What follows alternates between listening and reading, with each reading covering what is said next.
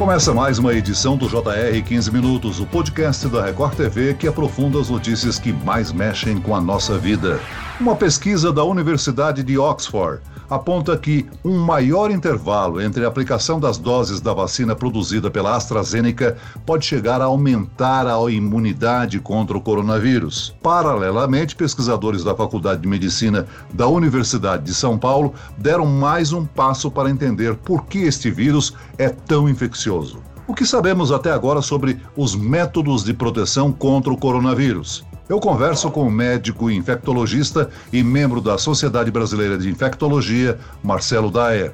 Bem-vindo, doutor. Obrigado. E quem nos acompanha nessa entrevista é o repórter da Record TV, Fábio Menegatti. Olá, Fábio. Oi, Celso. Olá, doutor. É sempre um prazer estar aqui no podcast. E essa pesquisa de Oxford aponta né, que é possível atingir uma imunização maior ainda caso o intervalo entre a primeira e a segunda dose da vacina seja ainda maior. Daí, lógico, você me pergunta, é, mas o intervalo de um, dois meses a mais, que nada. O intervalo de 11 meses ainda garantiria a imunização eficaz contra o coronavírus. Doutor, isso aí a gente pode dizer que é uma boa notícia? Eu fico pensando principalmente nos países que sofrem com a falta de vacinas, né? É, sem dúvida, é, é um dado muito importante e interessante. Por outro lado, a Inglaterra também tem uma pesquisa que mostra que para a proteção contra a cepa indiana ou a delta, a variante delta, as duas doses é, são importantes. Uma dose só garantiria uma proteção em torno de 30% contra a variante delta. Então, ao mesmo tempo que o intervalo maior é, garante uma proteção mais robusta de anticorpos. Por outro lado, para essa variante que começa a ficar predominante na Inglaterra e na Europa como todo, as duas doses são importantes. Mas isso dá um alento para talvez uma terceira dose. Então, uma terceira dose, se for feita daqui a um ano, ela garantiria uma proteção mais robusta por mais tempo. Doutor, no Brasil, o Ministério da Saúde manteve a aplicação da segunda dose com intervalo de 12 semanas, né? Semana passada mesmo eu fiz parte da turma dos 4.7 fui lá e tomei a minha primeira dose da AstraZeneca. volto lá só em setembro. A gente deve seguir essa diretriz, né? Sim, sem dúvida. A AstraZeneca, às 12 semanas, ela é importante, ela garante a proteção maior. Na maioria das vacinas, a primeira dose dá uma proteção bem robusta. Com exceção da Coronavac, quando a gente pensa em Pfizer, AstraZeneca, Janssen, Moderna, que é a vacina que vai chegar depois de julho, uma dose garante uma proteção, uma produção de anticorpos bastante elevada. A segunda dose, o intervalo sendo maior, garante duas coisas. Eu aumentar a quantidade de pessoas vacinadas. Então, eu posso aumentar o número de pessoas vacinadas, porque eu preciso da segunda dose só daqui a 12 semanas. E a segunda dose, feita 12 semanas depois, garante uma produção mais robusta de anticorpos. A, a produção de anticorpos é maior do que quando eu faço com um intervalo menor, por exemplo, de seis semanas. Agora, doutor Marcelo, outra parte interessante de destaque nesse estudo que é que, segundo os pesquisadores, não há uma interferência na eficácia dos imunizantes desenvolvidos pela farmacêutica Pfizer e AstraZeneca. Uma não afeta a outra. Agora, o estudo dos Estados Unidos, um outro estudo, apontou que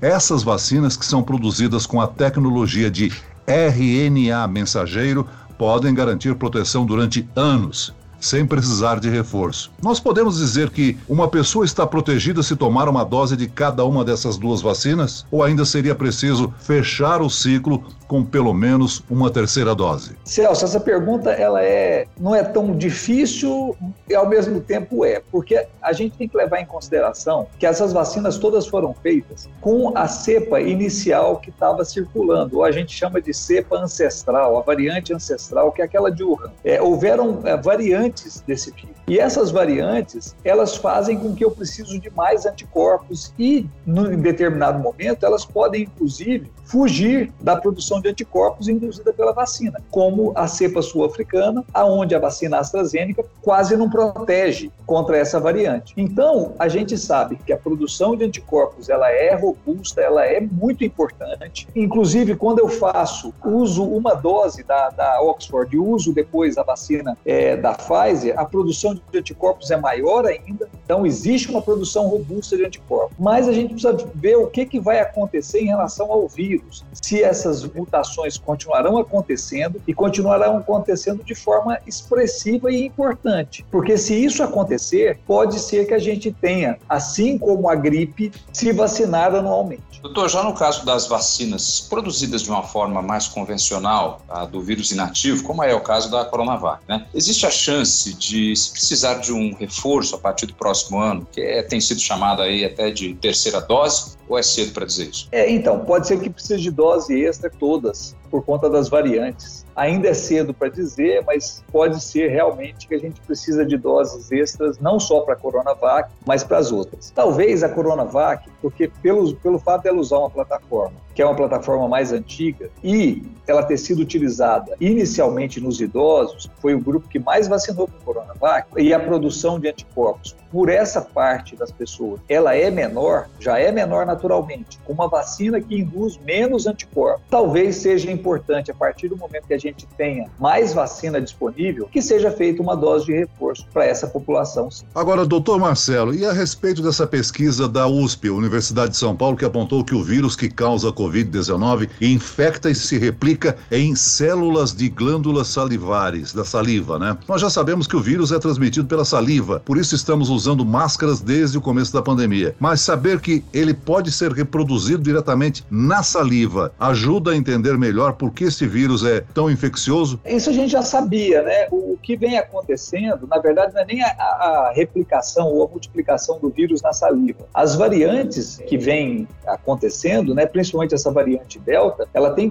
como característica precisar de menos quantidade de vírus para infectar a outra pessoa. O fato da gente achar o vírus na saliva, ele é importante no diagnóstico. Eu começo a poder fazer exames aonde ao invés de passar aquele cotonete desagradável no nariz, eu posso simplesmente coletar saliva da pessoa no pote e a partir daí eu fazer o exame. Isso é mais fácil, é mais cômodo. Né? Então eu poderia, isso poderia ser até é coletado pelo próprio paciente. Então ele vai até o local, ele coleta a saliva em um potinho, leva no laboratório para fazer o exame. Isso é mais fácil é, e tende a ser mais barato também o exame sendo feito dessa maneira. Então a gente imagina que alimentos infectados com carga viral não transmitem o vírus. Não, é, a chance é muito pequena, viu, Celso, disso acontecer. A, a, transmissão ela é importante quando eu tenho uma pessoa infectada próxima a outra pessoa. E quando a gente conversa, é a troca de saliva. Contaminação de alimentos não é a forma mais importante de transmissão da doença, nem a, nem a contaminação de objetos. É, realmente a forma importante é pessoa a pessoa. Essa é a forma que realmente causa infecção. Doutor, é, ainda falando um pouco dessa história da saliva, eu tive a oportunidade de fazer exatamente essa reportagem para o Jornal da Record, indo conhecer o laboratório da USP e também a pesquisadora. As amostras de saliva já estão sendo preparadas para o teste. O material foi retirado da boca do paciente com suspeita da Covid-19. O Laboratório de Genoma Humano e Células Tronco da USP em São Paulo adaptou para o coronavírus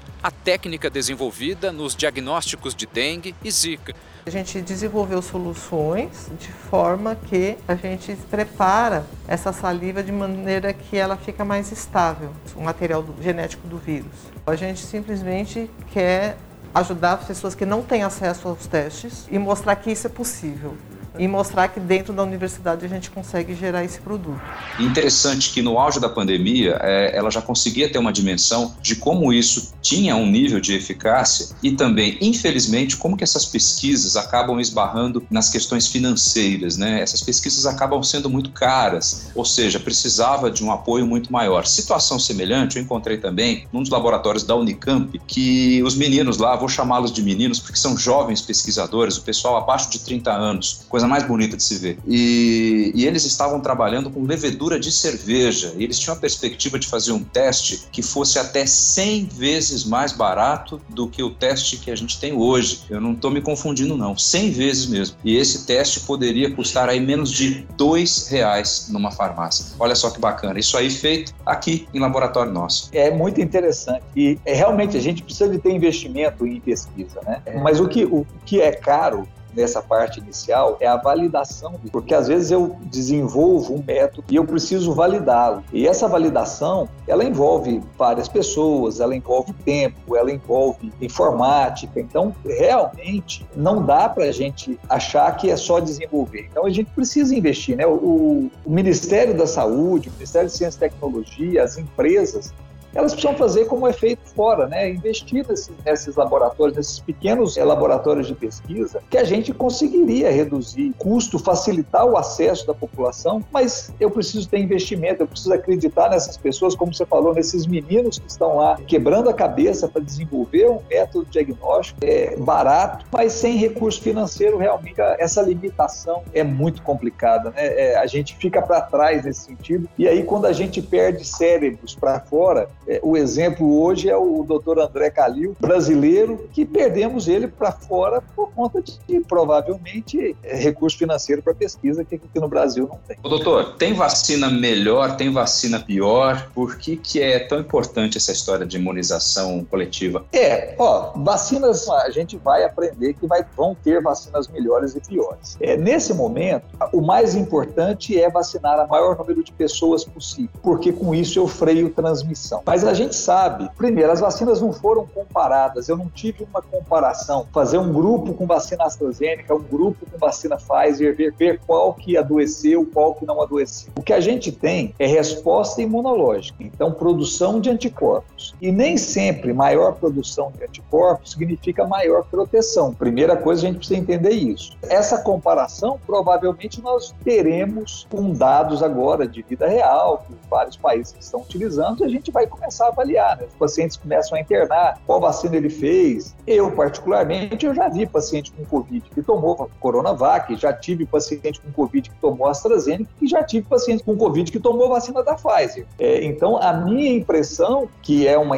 não, não dá para dizer que isso é ciência, né? É só minha impressão, é que pode acontecer a doença com qualquer uma das vacinas. Então, pessoas vacinadas com qual uma, qualquer uma delas ainda pode adoecer. Agora, no geral, a gravidade da doença é menor naquelas pessoas vacinadas. Isso aí a gente observa e dados já do mundo, dados de ciência, mostram isso. Doutor Marcelo, o que a gente pode imaginar é que se esse vírus acordou e ele vai viver eternamente entre a população humana, né? Quando é que a gente pode imaginar que a gente pode voltar à normalidade, uma vida sem máscara, hein? A gente espera que duas coisas: a vacinação ganhando corpo, a gente tendo uma população vacinada em quantidade maior e o vírus perdendo força, como vem acontecendo, eu acho que em breve nós teremos já uma situação de quase normalidade. Eu acho que a situação, questão de máscara em determinados locais, elas não vão acabar. Por exemplo, a gente tem um, procedimento em hospital que chama procedimento padrão, né, que são os cuidados básicos com qualquer paciente. Eu acho que a máscara veio para ficar nesse caso. É, atendimento de consultório, consultório médico. Provavelmente nós passaremos a usar máscara com uma frequência muito maior do que a gente usava antes. Mas eu acho que rapidamente no dia a dia de lojas, de principalmente eu acho que vai mudar mais rápido. Atividade física, atividade ao ar livre, rapidamente isso aí a máscara vai ser dispensada. Mas logo, logo logo é, lojas, shoppings, a gente vai começar a diminuir a utilização da máscara também. Que ingredientes são necessários para o surgimento de uma péssima notícia, de uma nova variante? É replicação sem controle. Né? Então, por isso que é importante, e o mundo está acordando para isso, né? principalmente os países mais ricos que compraram estoques de vacina duas, três vezes mais do que a sua população. Eles percebem que, se não vacinar o mundo todo e tiver replicação do vírus, por exemplo, em qualquer país, como aconteceu na Índia, livremente, variantes vão surgir e essas variantes irão circular, porque as pessoas circulam e aí começam a dominar. Então, é importante o ingrediente para replicação livre do vírus faz com que tenha variantes surgindo. Doutor Marcelo, é interessante a pessoa tomar mais de uma vacina no momento? Então, Celso, no momento a gente não tem dado é, oficial para que isso aconteça.